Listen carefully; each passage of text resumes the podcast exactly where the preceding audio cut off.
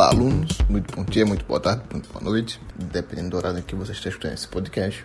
Me chamo João, mais uma vez estou aqui para dar aula de literatura para vocês via podcast.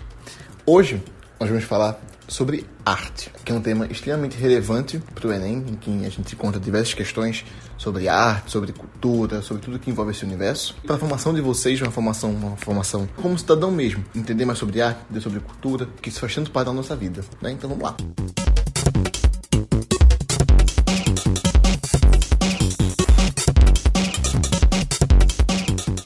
Antes a gente de fato começar a falar sobre arte, eu queria só falar, só, só, lembrar, só relembrar para vocês o que a gente estava estudando na semana passada nós, estávamos, nós começamos a estudar literatura a partir do que é a literatura, dos conceitos iniciais de literatura, e estudamos sobre os gêneros literários, que é mais ou menos essa classe, essa divisão dos textos literários segundo alguns recursos estilísticos, questões estruturais. Vimos que possuímos três gêneros literários na literatura. Os textos na literatura, os textos literários, eles podem ser classificados em três gêneros.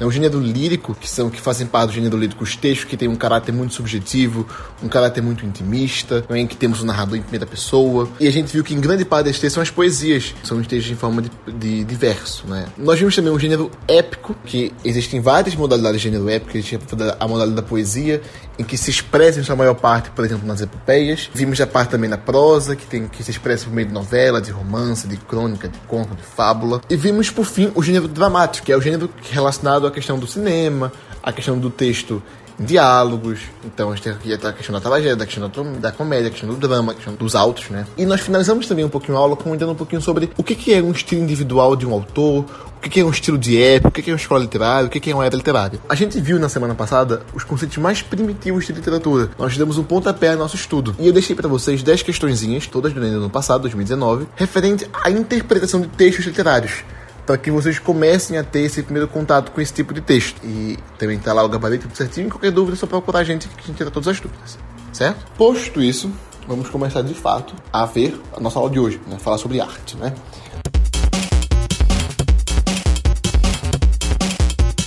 Antes de mais nada, eu queria falar para vocês o conceito de cultura. Cultura é tudo aquilo que é produzido pelo homem. Então, o homem, como ser racional, consequentemente, é um ser que produz cultura. E cultura é tudo aquilo que é produzido pelo homem. E a arte é cultura. A arte também é tudo aquilo que é produzido pelo homem e a arte também é cultura. A arte, manifestações artísticas, elas têm a função de cultura, de, de servir como cultura, né, de expressão de uma sociedade, de expressão de uma comunidade, de expressão de um povo. Né? A arte ela tem uma função de entretenimento, né? então a arte pode ser diversão. A arte ela tem como função ensinar, educar, expressar uma opinião política, por exemplo.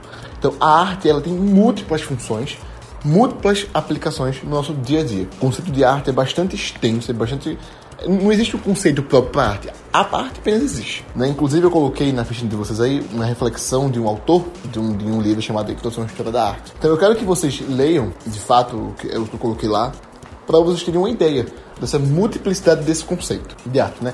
Além disso, eu trouxe na ficha para vocês algumas questões, por exemplo, relacionadas à origem da arte, por exemplo. A gente não tem como falar de quando surgiu a arte, de quando que foi, a, quando que saiu a primeira manifestação artística do, do mundo, porque a arte, uma vez que o homem existe, a arte também existe. Porque a arte ela, é, ela é considerada qualquer manifestação do ser humano. Qualquer manifestação do homem é arte. Então, a, as origens da arte, ela se remete à origem do homem. Então, uma vez o homem existindo, uma vez existe arte. Certo? Uma outra coisa que eu coloquei para vocês lá também é a questão da arte relacionada à magia. A arte, ela é uma expressão. A arte, ela, ela surge de uma inspiração. Ela surge de todo um trabalho por trás, né? A arte, toda essa questão é, artística, toda essa questão de, de, expressão e etc. E tudo isso por trás de um trabalho extenso.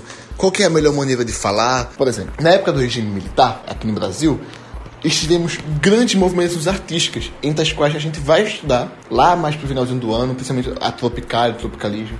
Né? Tivemos grandes e grandes movimentações artísticas, manifestações populares, né? através da arte, inclusive através do cinema, inclusive através de várias fontes através de várias fontes de arte, né? E para, por exemplo, fazer essa questão, para poder fazer essa manifestação, precisa de um trabalho muito grande em cima do que se é produzido, visto que, por exemplo, naquela época existia uma censura muito grande de tudo que será publicado, de tudo que será colocado para a massa ver, por exemplo, né?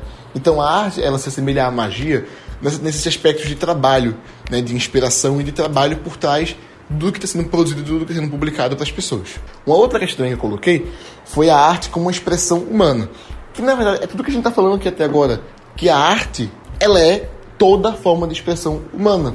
Uma vez o homem existindo, uma vez existe arte. Então tudo que o homem produz, tudo que serve como instrumento de cultura é arte. E por fim, uma coisa que a gente tem que falar aqui sobre arte é a questão da história da arte. Né? Entendemos essa questão de arte, das funções da arte, etc. É muito importante a gente ressaltar a questão da história da arte. Nós estamos estudando aqui, por exemplo, com a periodização histórica. Como que é a periodização histórica, a periodização histórica do mundo? Nós começamos lá na pré-história, depois passamos para a Idade Antiga, depois para a Idade Média, depois para a Idade Moderna, depois para a Idade Contemporânea. A arte, diferente da literatura, por exemplo, que a gente viu que as, as eras literárias, na semana passada a gente viu que as eras literárias elas se distanciam um pouco das idades históricas. No caso da arte, a história da arte, ela é paralela à história do homem, à história geral. A gente tem um período da pré-história, né, lá do paleolítico, lá do neolítico, né, a gente tem uma arte pré-histórica, no caso são as pinturas rupestres, por exemplo. Né. A gente tem uma idade antiga na história, a gente também tem uma arte antiga. Né, então, uma arte egípcia, uma arte mesopotâmica, uma arte grega, uma arte romana. Né. Nós temos uma idade média, nós temos também uma arte da idade média. Então, nós temos aquela questão das construções da igreja, né, da, dos grandes castelos medievais, enfim, né, aquela, aquela arte relacionada ao gótico, ao romântico. Né? Então, a arte, então tem, temos arte na pré-história, temos arte antiga, temos arte medieval, temos arte moderna, temos arte contemporânea.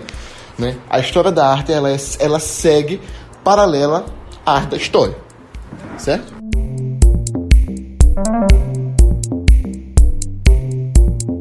Mas agora, visto isso, eu chego no ponto principal que eu quero trabalhar com vocês aqui dentro dessa aula. Eu quero trabalhar com vocês a questão de como as questões de arte elas caem no vestibular, sobretudo no Enem.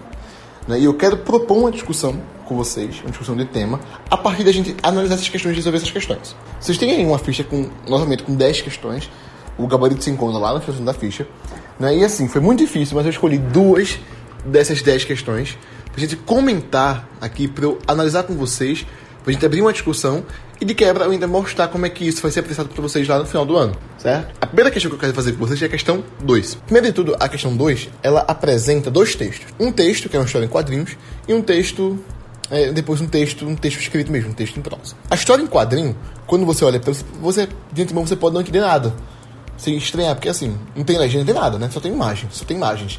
Que também poderia ser cobrado, viu? Assim, não, não tem problema nenhum. Enfim, daqui a pouco a gente vai ver isso. Então aí você não entende muito, né? Mas aí vamos ver o que, que diz o texto 2. Quadrinista surda faz sucesso na CCXP com narrativas silenciosas. A área de artistas independentes da Comic Con Experience deste ano é a maior da história do evento geek.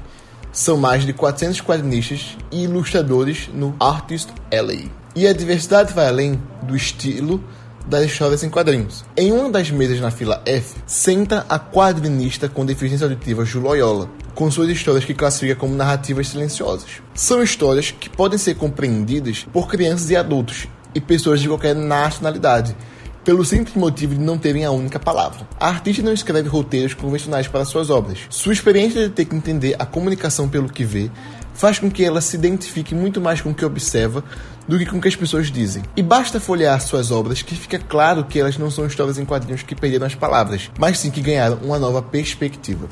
Gente, olha que incrível, olha que incrível. Quando a gente lê o texto 2, a gente entende de fato qual é o propósito do texto 1. Um. Se trata de histórias em quadrinhos que é feito por uma autora que é tem deficiência auditiva, ela é surda, né, e que ela escreve histórias em quadrinhos que elas se intitula essas histórias como narrativas silenciosas. Então, gente, ela ressignificou as histórias em quadrinhos. Quando a gente pensa assim, não, nossa, uma história em quadrinho, né, é uma arte, né, é, um, é uma produção dos seres humanos, então é uma arte. Quando a gente pensa em histórias em quadrinhos, a gente pensa, né, ah, a gente vai ler, a gente vai olhar, a gente vai ver. Aqui não é não é uma questão de deficiência auditiva, mas é uma questão de deficiência visual. Mas, enfim, ela ressignifica essa questão, dando um novo valor às histórias em quadrinho. Como ela fala, mudou a perspectiva quando ela passa a intitular essas histórias de narrativas silenciosas.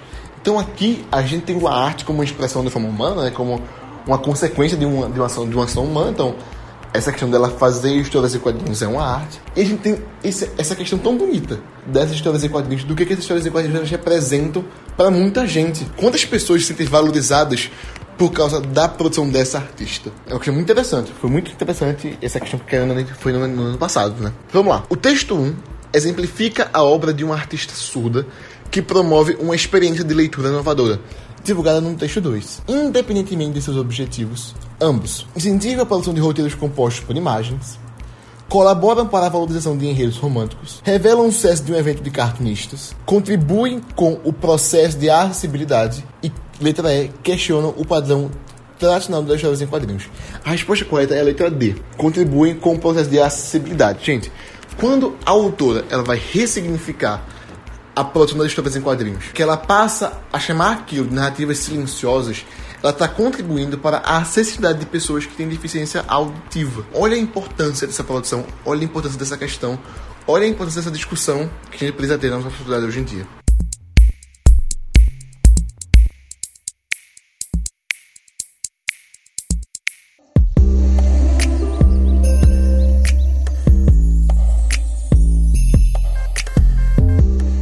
A próxima questão que, que eu quero discutir com vocês, e a última, a gente encerrar esse tema de arte, é a questão 5. Na questão 5, a gente tem uma questão que é uma pura análise de antemão de duas obras. A gente tem a primeira obra, que é uma obra que ela faz parte do acervo do museu lá em Angola, na África, e diz assim: é uma fotografia em preto e branco de músico da cultura lupa, norte de Angola, tocando uma calimba, um, um laminofone, que é isso aqui, né? Que é esse instrumento que ele tem aqui na mão.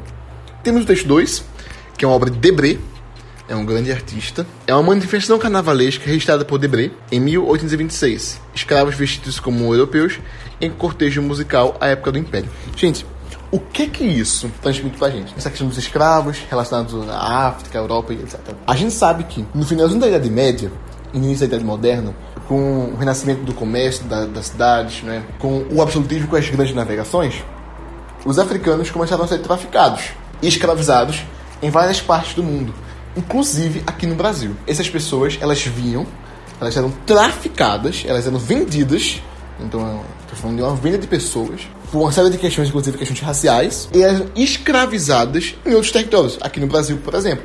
Então aqui no Brasil, os escravos eles foram utilizados como príncipe mundial, por exemplo, no cultivo da da cana de açúcar, no ciclo do açúcar aqui no Brasil, que rendeu tanto lucro para nossa metrópole na época, que era Portugal. Foi utilizado também um pouquinho no ciclo do ouro, na economia aurífera, lá em Minas Gerais, um pouco também no café, e mesmo com a bolsa da escravatura, pasmem, apenas em 1888, gente. Os escravos começaram a trazidos para o Brasil cerca de 1530, mais ou menos, né, que é o início da colonização. E essa, a questão da, da escravatura só foi abolida aqui no Brasil mais de 300 anos depois. Então, tem toda essa questão da, da, de, ah, de africanos, etc. A gente vai estudar muito sobre isso na questão da literatura, na, na questão da literatura brasileira, e vamos estudar muito isso em história. Né? Mas o que eu quero falar sobre isso, sobre, mais especificamente sobre isso para vocês, nessa questão? É sobre a questão do contato dos africanos, aqui, por exemplo, com os brasileiros ou com os europeus.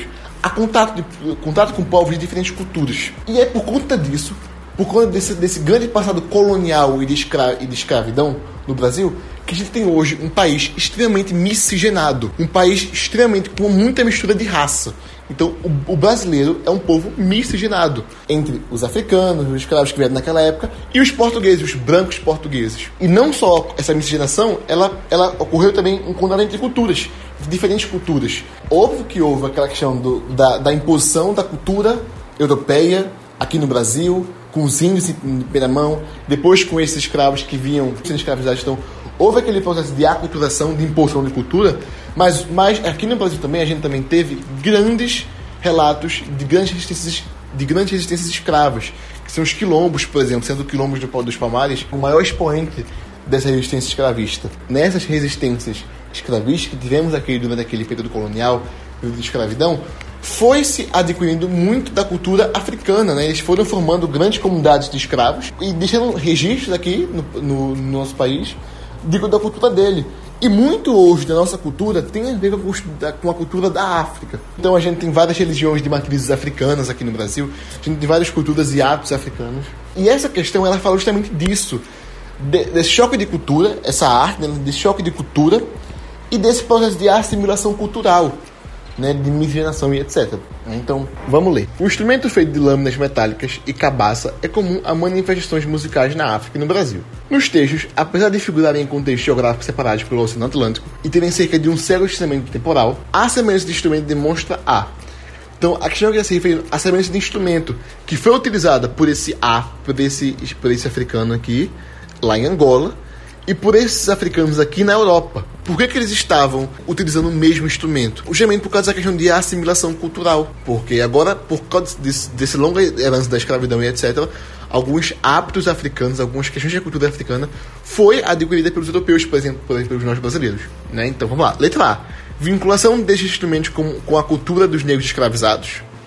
Influência da cultura africana na concha da musicalidade brasileira condição de colônia europeia comum ao Brasil e grande parte da África, escassez de variedade de instrumentos musicais na nossa cultura africana, importância de registros artísticos na difusão e manutenção de uma culturação musical. Então a resposta correta é a letra B, em que a gente fala que existe essa influência da, da, da, cultura africana, das questões africanas, na construção de uma cultura brasileira, na construção de uma cultura europeia. Por exemplo, aqui no caso da, da música, que está de um instrumento musical. Então, gabarito letra B.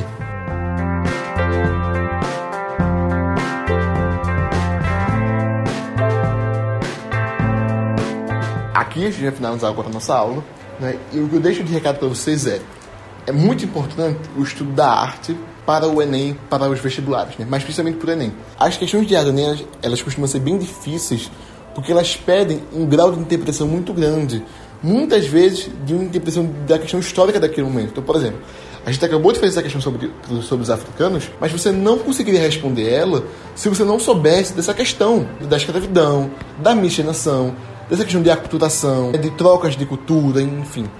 Se você não soubesse tudo isso, você não resolveria essa questão. Né? Então, o mais importante é vocês treinarem essas questões, resolver muitas questões de arte e prestar muita atenção, sobretudo, nas aulas de história e de literatura, que é quando vocês vão, vão adquirir muito repertório, muito conhecimento de mundo e de cultura sobre determinadas épocas e determinadas civilizações, para que vocês consigam entender o que, que significa uma representação artística daquela época, certo? E é isso que eu quero dizer para vocês e até semana que vem.